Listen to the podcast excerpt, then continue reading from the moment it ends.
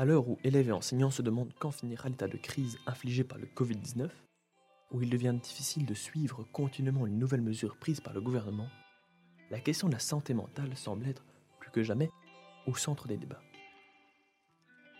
Comment en est-on arrivé à un tel point de rupture pour les élèves et les professeurs? C'est la première question à laquelle nous devons faire face si nous espérons trouver des pistes de solutions pour les années à venir. Il est crucial de mettre davantage en lumière les efforts fournis par les élèves. Il faut que chaque étudiant comprenne l'origine de ses fautes. Dans ce cadre, l'existence de remédiation est primordiale afin que le jeune associe son erreur non à un manque de travail ou de capacité, mais à un manque de compréhension. Pour conclure, nous devons voir la crise sanitaire comme une véritable opportunité de remettre en question les systèmes qui nous entourent, dont le système scolaire. Transformons cette pandémie en un moteur pour le changement de demain.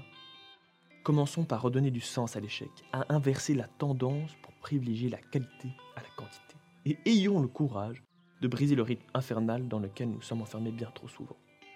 Ne voyons pas cette remise en cause comme un projet uniquement porté par les étudiants, mais également par les enseignants, car le bien-être mental est crucial pour l'apprentissage comme pour la transmission de savoir.